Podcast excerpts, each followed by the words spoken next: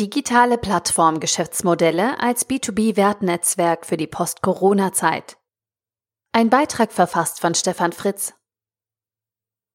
Mit und nach dieser Krise soll ja alles anders werden. Nicht nur der Kapitalismus soll sich verändern, sondern die ganze Globalisierung wird von einigen Ökonomen durch den Virus in Frage gestellt. Mit Sicherheit also ein guter Zeitpunkt, sich die Mechanismen der Wertgenerierung von X as a Service und digitalen Plattformgeschäftsmodellen aus dem Blickwinkel der Netzwerktheorie ein wenig genauer anzuschauen. Bei den consumergetriebenen X as a Service und Plattformgeschäftsmodellen haben wir in den vergangenen Jahren einen massiven Hype erlebt, in den letzten zwölf Monaten aber auch vermehrt Kritik vernommen. Aus Investorensicht werden die Modelle immer noch geliebt. Nach Peter Thiel geht es darum, Monopole aufzubauen, die dann ertragstechnisch bewirtschaftet werden können. Aber irgendwie hat Amazon als B2C-Handelsplattform nicht nur Freunde. Viele rufen zum Boykott auf, weil ihnen das Wachstum und die Abhängigkeit suspekt sind. Und Ertrag im Sinne einer Dividende bringt Amazon mit seiner Philosophie Wachstum um jeden Preis auch nicht ein. Andere B2C-Plattformgeschäftsmodelle wie die von Google oder Uber stehen ebenfalls in der Kritik, vor allem wegen ihrer Vormachtstellung. All dies sind Effekte, die als normale Zyklusgegenbewegungen schon deutlich vor der Covid-19-Krise begonnen haben. Wie also wird sich die Corona-Krise auf Wertnetzwerke im B2B-Bereich auswirken? Die stark strukturierten Supply Chains in der Automobilbranche oder auch der Elektronikindustrie, Apple, sind Wertketten aber eben keine Wertnetzwerke. Die Ketten werden von einem Werthub, in diesem Fall dem Endproduzenten, mit dem Markennamen, dem Automobilhersteller, organisiert und einseitig in Bezug auf Kosten optimiert. Effizienz und Kontrolle sind die wesentlichen Parameter. Das Ergebnis sind einseitig optimierte und damit wenig resiliente Wertschöpfungsketten, die unter dem Einfluss von Krisen oder Störungen leicht aus dem Gleichgewicht geraten. B2B, Access-a-Service-Modelle oder Plattformmodelle mit voll digitalisierten Kernprozessen stellen eine effiziente und dennoch resiliente Alternative zu den heute üblichen Wertschöpfungsketten der Industrie-Supply Chains dar. Aber schauen wir uns die konkreten Netzwerkmechanismen in digitalen Access-a-Service und Plattformgeschäftsmodellen einmal genauer an. Die Systematik hierzu ist von Su und Yancity beschrieben worden.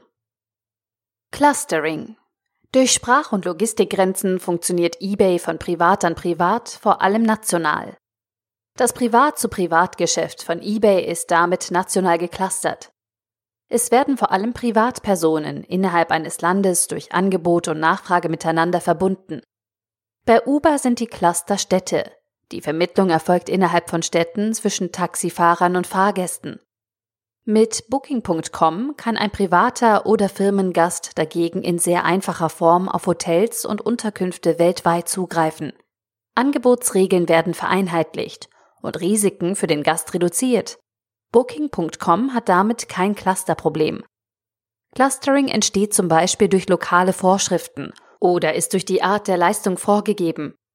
Clustering auf einer Plattform könnte in Zukunft auch ein bewusstes Mittel eines Plattformanbieters sein, um Infektionsrisiken zu minimieren. Multi-Homing Wenn die Leistung in hohem Maße vergleichbar ist und es mehrere sehr ähnliche Plattformanbieter gibt, kommt es bei Anbietern der Leistung und deren Konsumenten zum Multi-Homing. Die Angebote von Uber und Lyft können sowohl von Taxifahrern als auch von Fahrgästen parallel genutzt werden. Der Wert der Plattform, also des Wertnetzwerkes, sinkt dadurch enorm. Disintermediation. Schon bei einer so einfachen Leistung wie eBay versuchen einige Zeitgenossen direkten Kontakt zum Verkäufer aufzunehmen, um den Deal an den eBay-Gebühren vorbei zu organisieren. Dieses Problem der Disintermediation verstärkt sich, wenn die Plattform eigentlich nur den Kontakt herstellt und keine weiteren Integrationsleistungen erbringt oder organisiert. Im B2C-Umfeld kann dies die Zahlungsdienstleistung oder die Organisation der Logistik sein oder auch ein Versicherungsschutz. Bridging. Der gegenteilige positive Effekt ist das Bridging. Der Wert einer Plattformleistung kann durch die Verbindung zu anderen Plattformen oder Leistungen erheblich erhöht werden. eBay integriert die Leistungen mehrerer Logistikdienstleister und Zahlungsverkehrsanbieter sehr tief. Damit erhöht die Plattform den Nutzen für die eigenen Benutzer deutlich. Im B2B-Umfeld wird es in den nächsten Jahren entscheidend sein, wie lokale und globale Netzwerke geschickt miteinander kombiniert werden können. Hieraus ergeben sich völlig neue Wertangebote, wie das Startup Eisler im Bereich IMS, Electronic Manufacturing Service zeigt. Auf der Eisler-Plattform können Elektronikentwickler ihre Baupläne hochladen und verwalten und von dort aus Fertigungsaufträge für Platinen, Bauteile und fertig assemblierte Platinen vergeben.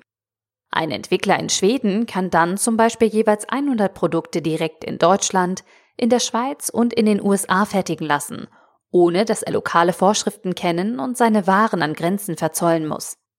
Möglich wird dies durch die komplette Digitalisierung aller Schnittstellenprozesse bei der weiteren Verarbeitung der Konstruktionszeichnung, der Bauteile und des Fertigungsprozesses. Durch eine heute noch nicht vorhandene Schnittstelle zu einem Distributions- und Vermarktungsnetzwerk könnte die weitere Verarbeitung und Bereitstellung der Endprodukte an Endkonsumenten on Demand und nahezu ohne Lagerbildung ausgebaut werden. Solche digitalen B2B-Wertnetzwerke bieten für unsere Post-Corona-Wirtschaft völlig neue Möglichkeiten zur Risikosteuerung. Damit lassen sich globale Plattformen aufbauen, ohne die Risiken der heutigen Supply Chains einzugehen. Globales Unternehmertum ist mit solchen digitalen B2B-Plattformen also auch in Zeiten von Corona möglich und sinnvoll. Dazu müssen wir die bisher vor allem effizienzorientierten und dabei nur schwach digitalisierten Supply Chains umbauen in voll digitalisierte netzwerkorientierte Wertketten. Der Artikel wurde gesprochen von Priya, Vorleserin bei Narando.